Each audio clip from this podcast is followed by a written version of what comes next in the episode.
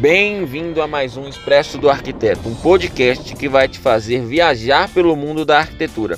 Eu sou Alex Fernandes e o convidado de hoje é o grande André Alencar. Então, chega mais. É, você acha, atualmente, você acha que hoje é, um artista 3D ele pode ganhar tanto quanto um arquiteto ou mais?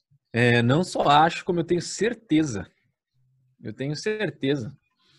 É, deixa eu certeza que pode, tá? Não que todos ganham. Não, vamos lá. Você perguntou se um artista 3D pode ganhar mais que um arquiteto. Eu tenho certeza que pode.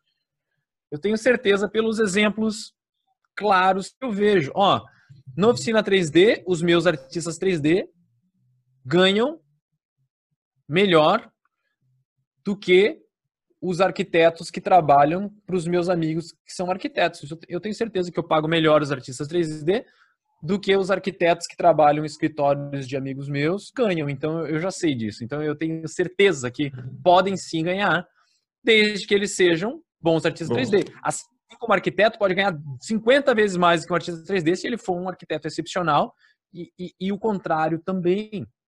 Então é, é possível sim viver só trabalhando com renderização, se é isso que a pessoa gosta, que ela vai se desenvolver, vai ser único naquilo, vai ter uma qualidade excepcional dá sim para ganhar é, melhor, muito melhor, inclusive, do que vários arquitetos.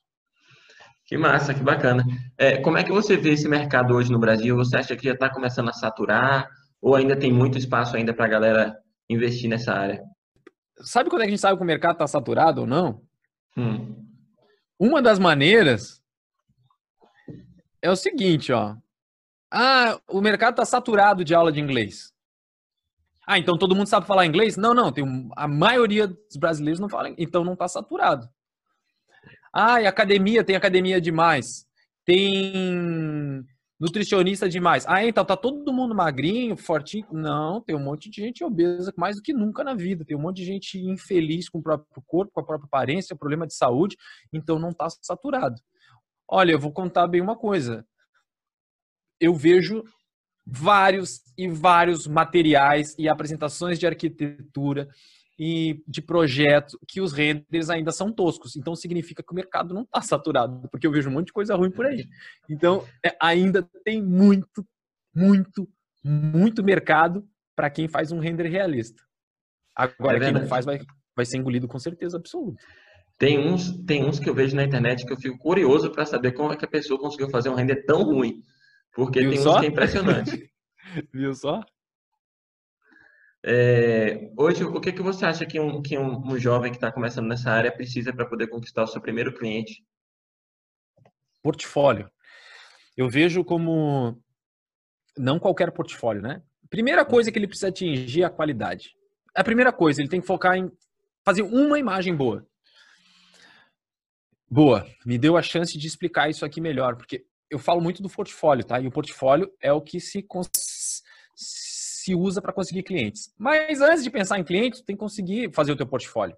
Então, a primeira coisa é usar a ferramenta certa. Não adianta usar uma ferramenta que não vai deixar você fazer um render realista.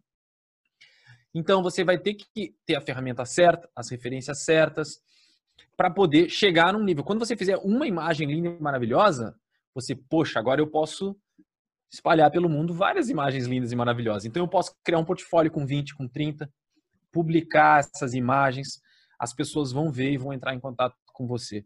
É, e daí tem outros caminhos, mas assim, a, o primeiro passo é aprender uma ferramenta certa, fazer aquilo que gosta. Isso é, isso é de verdade, gente. A primeira coisa é fazer o que gosta. Por que eu estou falando isso? Porque se você não gosta de alguma coisa, vai ser impossível você se dá melhor naquilo do que alguém que gosta. Ah, eu vou fazer render de arquitetura porque eu ouvi dizer que dá dinheiro. Mas eu não gosto muito de fazer. Acontece, meu amigo, que tem alguém do teu lado que ama fazer isso. E esse cara, eu tenho certeza que vai passar o final de semana fazendo, vai passar noites fazendo. Ele vai comer o 3D e vai ficar muito melhor que tu. Porque tu não gosta, daí tu vai ter um tempo de folga, tu vai querer fazer outra coisa e não aquilo. Agora, se tu gosta daquilo, tu vai querer fazer aquilo todos os dias da tua vida, todos os horários livres, E daí o que vai acontecer? Consequentemente, tu vai ter mais experiência, vai ficar melhor que os outros. Então a primeira coisa é achar uma coisa que tu gosta muito de fazer, alguma coisa que para ti seja lazer. E depois que você descobrir isso, seja ser arquiteto, seja fazer render, seja fazer qualquer coisa, seja fazer personagem, seja fazer texturização, seja modelar, descobre aquilo que tu ama fazer, nem que tu teste tudo primeiro, quando tu descobrir aquilo, tu vai ver como vai ser natural se dedicar àquilo. O problema das pessoas que eu vejo que não conseguem chegar naquela qualidade ou, ou e tal, é porque elas de verdade não estão muito afim de fazer aquilo. Porque elas, ah, puta, eu vou ter que agora estudar. Se tu tem que pensar, puta, agora eu vou ter que estudar, tá tudo errado. Aquilo tinha que ser um prazer para você. A partir do momento que tu encontrar uma coisa que te dá prazer e na verdade tu está aprendendo e está evoluindo, meu Deus, tu atropela todo mundo. Tu vai ser com certeza é, tu vai conseguir chegar nesse nível que eu estou te dizendo, para depois, com esse nível, fazer várias imagens, ter um portfólio. E hoje eu posso falar de boca cheia. Quem tem um portfólio que o mercado exige, que eu falo isso em todas as, as minhas lives, no meu curso muito, é, está sendo solicitado para trabalhar, tá? Eu vejo isso pelos meus alunos, vários depoimentos, vários deles falaram, cara, eu realmente é, consegui, publiquei tal coisa, já me contrataram em Londres, outro já me contratou em Miami, outro já me contratou aqui no Brasil, outro, a oficina 3D mesmo já contratou. Muita gente está com trabalho por ter alcançado. Enquanto eu vejo que eu tenho outros alunos que infelizmente não se dedicaram tanto assim ao curso, e pergunto, André, por que eu não estou conseguindo cliente, cara? Porra, eu já fiz eu já estou na metade do curso e não consegui cliente ainda. Daí eu vou olhar lá o portfólio e digo assim, cara, por favor, começa de novo. Tu não entendeu alguma coisa, tu tá pulando alguma parte, porque não é possível. Porque dele é, porque eu queria já chegar na parte do marketing, eu, não, eu pulei a parte da, da base. Deu, cara, é por isso. É simples e puramente por causa disso, porque você ainda não tem o seu portfólio, você já está querendo saber do marketing. É verdade. É, ô Ander, hoje o Oficina trocando um pouquinho de assunto, mas ainda dentro do mesmo tema. É, hoje o Oficina 3D é um dos maiores estúdios de, de renderização de 3D do Brasil, né? Como é que uhum. você gerencia tudo isso? É, já foi mais difícil. já foi mais difícil porque antes dependia muito só de mim, né? Uhum. Hoje eu tenho a felicidade de ter pessoas incríveis trabalhando do meu lado. É por isso que é possível. Né? Eu tenho a Letícia, que coordena o escritório, na verdade, todo. Né? Tem a Maica, tem o Dan, tem o Nick, tem o Jean, tem a Nath, tem a Evelyn, tem o Jorge. Enfim, eu vou esquecer os nomes aqui, vão ficar chateados comigo.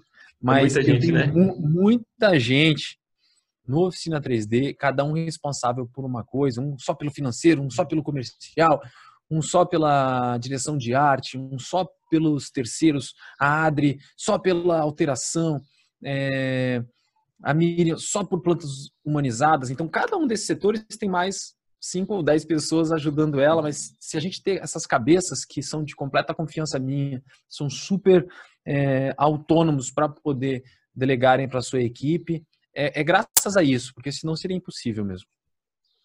Entendi. É, hoje eu acredito que você tem ganhado cada vez mais visibilidade fora do Brasil, né?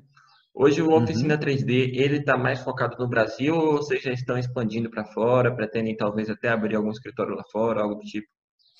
Eu sempre tive vontade de abrir fora do país. Uhum. É, mas o Brasil é tão aquecido que não me deixa. A gente tem tanto bom, tantos clientes bons aqui dentro do país, tantos trabalho que não dá tempo de buscar fora. Uhum. Mas sim, aparecem vários de fora e a gente atende também, tá? A gente está atendendo, a gente atende aí pelo menos uns outros só esse ano, pelo menos mais uns outros cinco, seis ou dez países a gente atendeu também, tá? É, e é bem legal, é bem legal. Mas tem uma coisa que é diferente os trabalhos de fora, eles tendem a ser um fluxo diferente. E como eu configurei o Oficina 3D para o mercado nacional, entrar um trabalho gringo, ele meio que sai da esteira do que a gente está fazendo, e isso nem sempre é, é bom, né? nem sempre é bom. Então a gente, quando a gente consegue cobrar muito bem, sim, a gente pega. Quando é um projeto que a gente gosta muito, a gente pega. Mas a gente nem sempre faz questão de fechar projeto gringo, porque ele meio que atrapalha a gente. Então, assim, é bom, é óbvio que é, e a gente fecha sim. Mas a gente tem uma balança aí para ver. O mercado interno ainda, ainda mais esse ano, está explodindo. E hoje a maioria dos seus clientes são o quê? Você vende geralmente para escritórios de arquitetura, geralmente para construtoras? Como é que funciona? Eu não atendo nenhum escritório de arquitetura, eu só atendo construtoras. Somente construtoras. Nem agência, muito difícil. Ainda mais porque as agências. Eu, eu imagino também que, por conta de, da construtora estar sempre com projetos novos, você tem sempre uma recorrência do mesmo cliente, né? Sempre, sempre. Quando a gente consegue uma construtora, isso é bom. Quando você tem uma construtora, a construtora vai lançar. Nem que seja um por ano, ela vai lançar. E construtoras maiores lançam um por mês. Tem construtoras que lançam dois por mês. Então, assim, você realmente, você, às vezes você precisa ter poucos clientes. Mas como eles estão lançando sempre, aquilo é trabalho para sempre. Verdade. É, hoje, como é que funciona a sua participação aí na oficina 3D? Porque eu vejo que você está bastante é, envolvido com essa questão da internet, dos cursos. É, hoje você faz os projetos do Oficina 3D, você está à frente de alguns projetos, ou você está mais afastado? Como é que é? é eu participo, eu, eu participo de alguns. Alguns que eu quero dizer, eu vejo todos, porque o que acontece? A gente tem um grupo é, no Slack, onde é postado todas as imagens. Então, eu tô, todos os dias eu vejo todas as imagens que são feitas. Se eu tiver alguma consideração que ninguém ainda fez, eu vou lá e me meto e faço, mas muito pouco, porque eles já estão já estão já sabem como mais ou menos é o meu gosto. Eles aprenderam a mais ou menos comentar as mesmas coisas que eu comentaria, então isso já está evoluindo. Mas não, eu não estou ativamente é, trabalhando em projetos. Eu escolho poucos projetos para trabalhar, aqueles que às vezes até é, são de clientes antigos que contratavam oficina por causa do Under. Isso não acontece mais hoje. Clientes novos nem sabem quem é o Under. Às vezes já aconteceu aqui, ó, de ligar, eu dizer alô, tal na hora do almoço e dizer ao Under, boa tarde. Ah, do oficina 3D, isso mesmo. Ah, então eu queria falar com a Letícia sobre o projeto tal. Eu já sabia o que, que era. Eu falei, olha, o projeto tal, na verdade, a gente vai subir o link hoje à tarde, a gente vai te mandar mais tarde à noite mas eu posso te ajudar? Tá precisando de alguma coisa? Ela assim, não, é que é só com a Letícia mesmo. Não, tudo bem, quer que eu deixe um recado? Ah, pode deixar um recado, diz que fulano de tal ligou e pede para me retornar. Eu, ok, eu vou deixar assim, muito obrigado, tá? Mas não se preocupe que a gente vai cuidar aqui, elas vão hoje ainda as imagens tal. Da pessoa, poxa, muito obrigado, qual é o seu nome? Eu falei, é Ander. Dela assim, então tá, Ander. Vou avisar pra Letícia que tu me atendeu direitinho, tá? Deu, obrigado. Tem cliente que nem sabe quem eu sou, isso é ótimo. Mas sim, alguns projetos específicos eu ainda trabalho. Essa semana passada mesmo, eu trabalhei num projeto que eu ainda não posso falar de que escritório que é, uhum. mas é de um escritório dos maiores do planeta, de Londres. Contratou a gente para fazer umas imagens e eu mesmo botei a mão, né? Porque eu queria trabalhar nessas imagens, então eu entreguei a semana passada